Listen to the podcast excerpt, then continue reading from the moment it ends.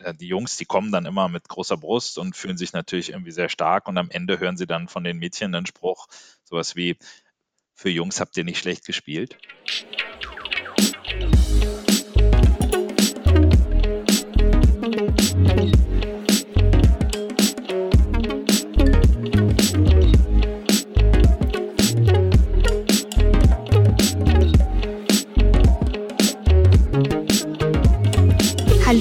Herzlich willkommen zu unserer dritten und letzten Folge mit Jonas Puck.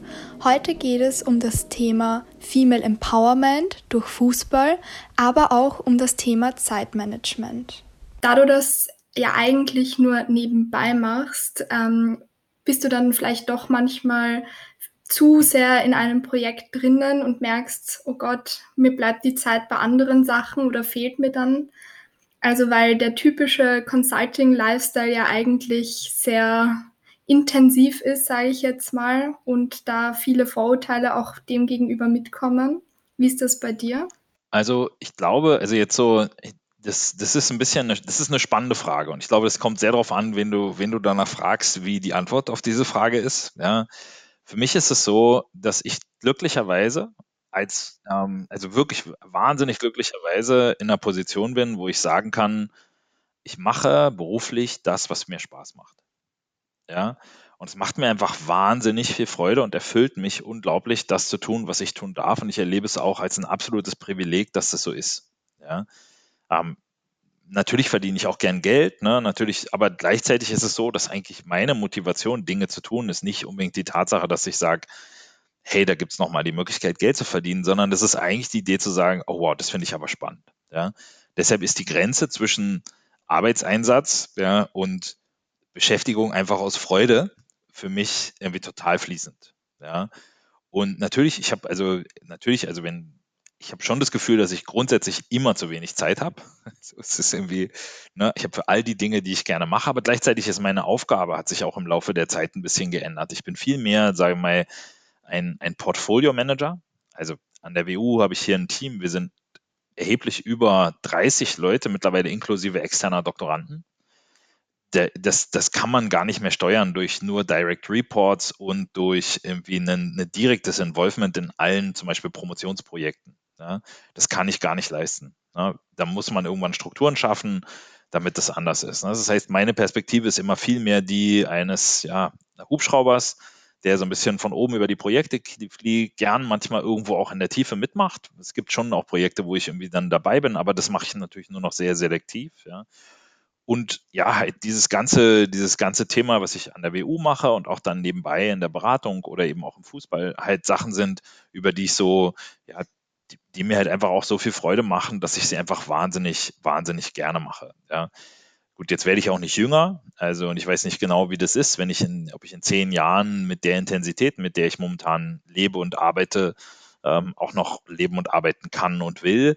Aber die Frage kann ich mir in zehn Jahren auch noch stellen. Ja, jetzt momentan muss ich sagen, macht mir das genauso ganz viel Spaß. Also ich glaube, wenn, wenn man, wenn man sagt, wenn man all das, was ich tue im Rahmen meiner, meiner drei Säulen, wenn man all das als, als Arbeit definieren würde, dann habe ich wahrscheinlich eine Woche, eine Arbeitswoche mit keine Ahnung, 80 plus Stunden. Wenn ich, wenn man sagt, dass die Tatsache, dass ich mir ein Fußballspiel anschaue, dass ich mit spannenden Sportlern reden kann, wenn ich, dass ich mit spannenden Unternehmensleitern reden kann, wenn ich sage, das sind Dinge, die mir auch einfach wahnsinnig viel Freude bereiten, ne, dann ist es gleich viel, viel weniger, ne, weil eigentlich viel von dem, was passiert, das mache ich nicht, weil ich muss, sondern weil ich will. Ja. Und das ist halt wirklich dann, also deshalb ist es so ein bisschen, ja, es gibt schon irgendwie natürlich immer Zeitprobleme, es gibt auch irgendwie immer ein Priorisierungsthema. Und das Einzige, was für mich wirklich ganz zentral in der Mitte von allem steht, sind meine Kinder, für die, die für mich wirklich wahnsinnig wichtig sind und äh, die für mich ein ganz zentraler Bestandteil meines Lebens sind. Und ja, dem, dem wird natürlich dann auch vieles untergeordnet, was ich sehr, sehr gerne, sehr, sehr gerne mache. Und auf der anderen Seite ist halt so, ja, das und über all diese anderen Sachen, ne, das, ja, das macht mir halt viel Freude und viel von dem, also insbesondere im Bereich Fußball, kann ich ja zum Beispiel auch eben mit meinen Kindern sehr, sehr gut gemeinsam machen. Ja, es ist, also wenn man das verknüpfen kann, ist es natürlich gut.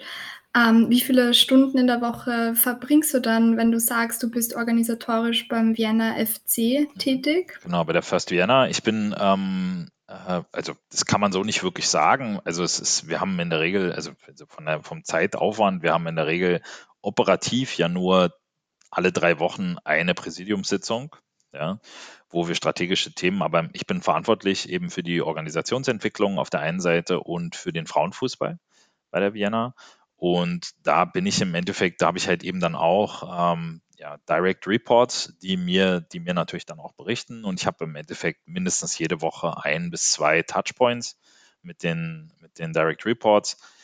Das sind aber, also das kann man jetzt gar nicht so genau sagen. Wir haben natürlich auch einen sehr, und dann sind natürlich Spiele, ja, also bei den Spielen bin ich schon auch gern dabei, nicht immer, aber wenn sich's ausgeht, bin ich natürlich gern dabei ähm, und schaue mir das an. Ich gucke auch manchmal beim Training zu, nicht weil ich da irgendwie Einfluss nehmen kann. Also wie gesagt, ich gucke einfach gern zu, ich schaue gern Fußball, ich schaue auch gern Training. Ich würde mich nie einmischen sportlich und da ich auch, sehe ich auch eine ganz starke, eine ganz starke Grenze.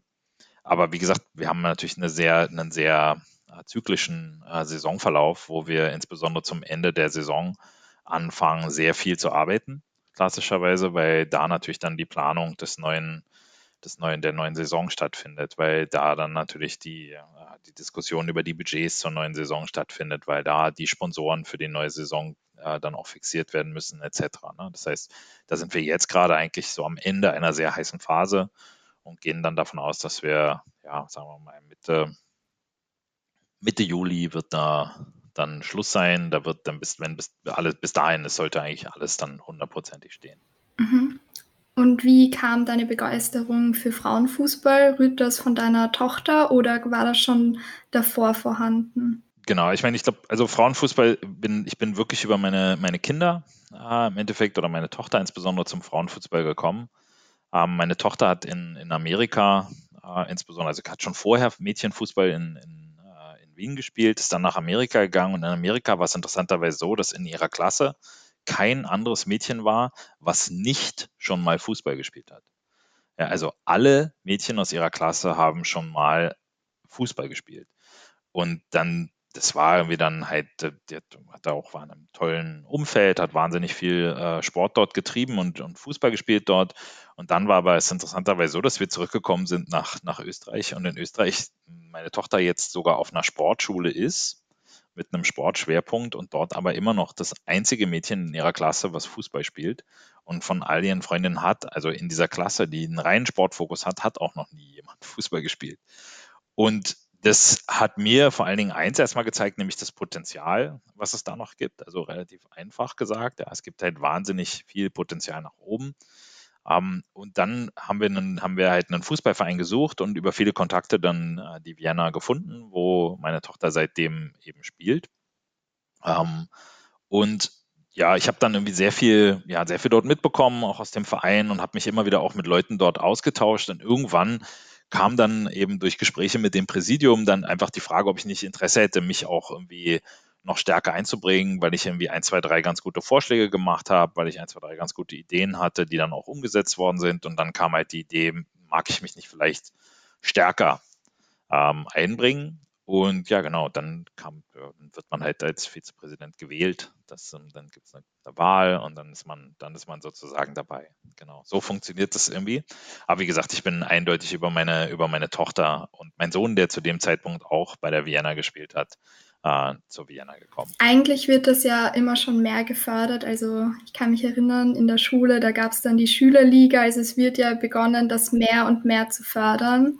Siehst du im Frauenfußball auch eine Art von ähm, Female Empowerment? Ja, ich, also schon, ja. Ich meine, ich denke einfach, also ich meine, es ist in, in meinen Augen, ist es mit Sicherheit ein, ein Tool oder ein wichtiger Bereich, in dem mehr Gender Equality allen Beteiligten guttun würde.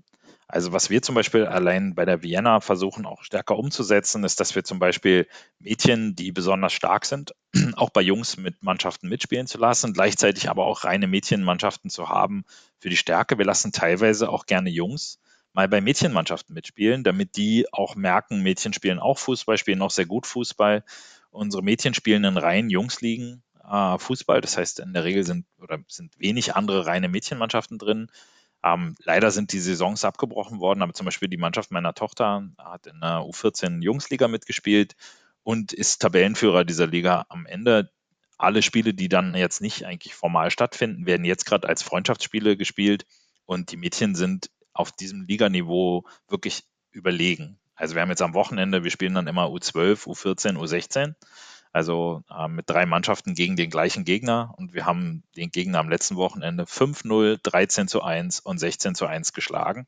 Und es ist schon interessant, dann irgendwie zu sehen, wenn dann äh, die Jungs, die kommen dann immer mit großer Brust und fühlen sich natürlich irgendwie sehr stark. Und am Ende hören sie dann von den Mädchen den Spruch, sowas wie, für Jungs habt ihr nicht schlecht gespielt. Ja, das ist natürlich dann irgendwie auch toll, das von außen zu sehen und das gibt einem dann schon was. Ja, das heißt, so ein bisschen ist es natürlich auch eine Frage von Empowerment. Ich sehe es wirklich einfach als ein Bereich, wo, wo ich glaube, dass man einfach mit auch, auch mit guter Organisation, mit besserer Vermarktung einfach auch noch viel, viel mehr machen kann und wo noch sehr, sehr viel Potenzial nach oben ist. Und deshalb engagiere sowohl ich mich als Person als auch wir bei der Vienna als Verein und ganz, uns ganz besonders in diesem, in diesem Bereich und versuchen dort auch sehr stark auf ja, mehr Gerechtigkeit zu setzen, ja. Und das ist halt, das ist halt schon was, was wir wirklich auch als Verein uns ganz, ganz stark irgendwie versuchen. Das heißt, wir, wir geben zum Beispiel den Frauen viel mehr Raum auch in der Kommunikation. Das heißt, wir berichten natürlich viel über unser Herrenteam, auch viel über unsere männliche und weibliche Jugend, aber auch sehr viel über unser Frauenteam in den sozialen Medien. Und das sind halt Dinge, die uns einfach, die uns einfach wahnsinnig wichtig sind, da für eine stärkere Balance zu sorgen. Ich finde es ja auch ganz spannend, dass, also ich weiß nicht, wie das momentan noch, ob das momentan noch der Fall ist, aber dass Frauen, also Frauenmannschaften immer gegen jüngere Jungsmannschaften spielen. So, das ist in manchen Ligen einfach vorgegeben, dass man da automatisch gegen eine jüngere Jungsmannschaft quasi spielt. Dann ist das noch immer so? Also so viel zu Gerechtigkeit von vornherein, von den Strukturen. Ja, es ist, es ist noch, also es ist nicht immer so, aber es ist schon relativ häufig so. Man muss sagen, dass es ab einem gewissen Alter auch durchaus Sinn macht. Ähm, warum? Weil mit dem, mit dem Eintreten der Pubertät bei den Jungs einfach auch körperlich die Schnellkraft sich anders entwickelt als bei den, als bei den Mädchen und Frauen. Ähm, und also deshalb sagen wir mal, dass Frauenfußball immer ein langsamerer Sport sein wird als Herrenfußball. Ja, in der Folge nicht notwendigerweise ein, ein besserer Sport oder ein, ein schöner anzuschauender Sport, aber ein langsamerer Sport. Und deshalb ist in der Spitze auch ganz klar nicht darum geht zu sagen, Frauen sollen jetzt in der Herren-Bundesliga mitspielen. Das, das wird es rein körperlich nicht geben. Aber gleichzeitig zu sagen, es gibt in der Gesellschaft auch einen sehr schönen Platz für Frauenfußball, der durchaus auch ein attraktiver Wirtschaft, ein attraktives wirtschaftliches Umfeld sein kann, der eine andere, wo eine andere Art von Fußball gespielt wird als im Herrenbereich, der vielleicht nicht so stark kommerzgetrieben ist aktuell, sondern viel ne, näher dran an noch den klassischen Wurzeln des Fußballs. Ne, das, das ist eigentlich was, was wir als, als Verein noch sehr, sehr stark uns auf die Fahnen schreiben. Und wir sind echt total stolz. Wir sind ja dieses Jahr, nicht wir, also das soll sich jetzt irgendwie, das hört, das hört sich jetzt auch wirklich blöd an, aber die Mannschaft ist dieses Jahr in die erste Bundesliga aufgestiegen. Wir spielen nächstes Jahr mit, unseren, mit unserem Damenteam in der, in der ersten österreichischen Fußball-Bundesliga und sind, ja, freuen uns da natürlich wahnsinnig mit dem Team und also hoffen, dass wir da auch weiter noch was tun können für die Entwicklung und die Mannschaft jetzt erstmal eine Saison in der Liga stark zu etablieren und dann auch weiter robust zu wachsen.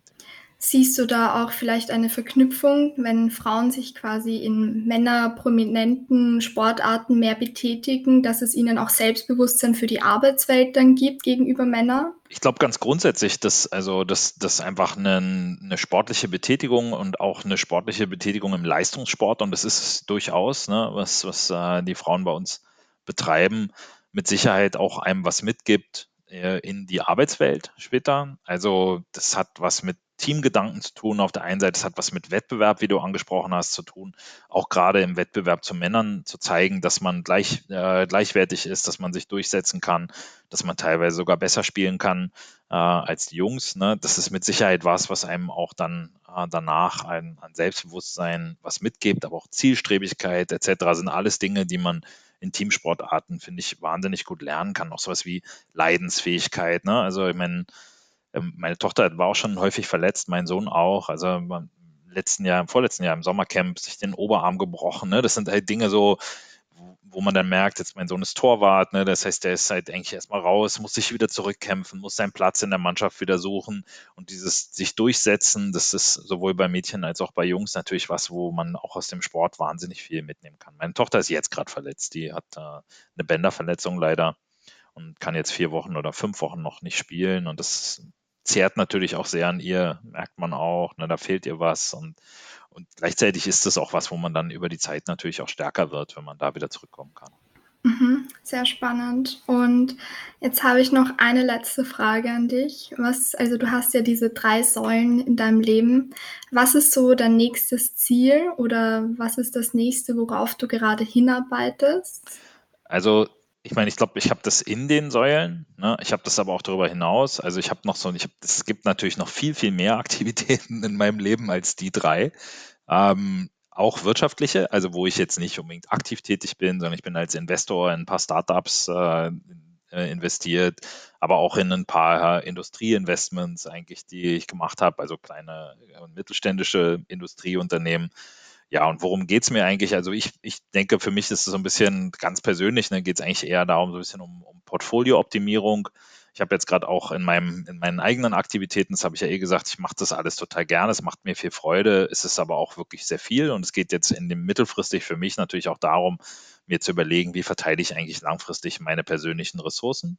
Also was, was will ich gerne intensiv weiter betreiben, äh, wo will ich vielleicht eine neue Rolle finden, ähm, wo möchte ich äh, meine Tätigkeiten vielleicht sogar ausbauen und verstärken. Ne? Und das sind halt alles Dinge, glaube ich, die ja, die, die mir jetzt gerade so durch den, durch den Kopf gehen. So ein konkretes Ziel, wo ich sage, das, äh, ja, das, das habe ich nicht und das habe hab ich auch nie gehabt. Also ich muss echt immer sagen, ich habe jetzt, ist jetzt falsch zu sagen, dass ich immer in den Tag hinein lebe. Das ist totaler Quatsch. Ich bin, glaube ich, ein sehr strukturierter, äh, sehr strukturierte Person.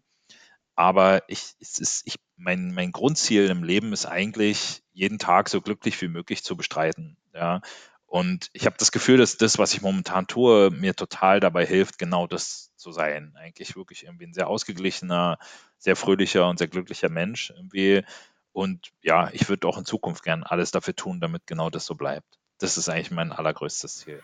Dankeschön. Ähm, sehr spannend. Ja, es geht, das vergisst man oft, wenn man so viel zu tun hat, dass es darum geht, glücklich zu sein und Spaß zu haben, was daran, was man macht. Ähm, ja, dann würde ich mich abschließend einfach bedanken für die, das heutige Gespräch. War sehr spannend, auch die drei, ähm, ein, also verschiedenen Bereiche der Einblicke zu bekommen. Und ja, dann bedanke ich mich einfach bei dir für deine Zeit. Ah, ich habe zu danken. Wirklich danke für die Einladung. Ich fand das total spannend. Danke für das schöne Gespräch.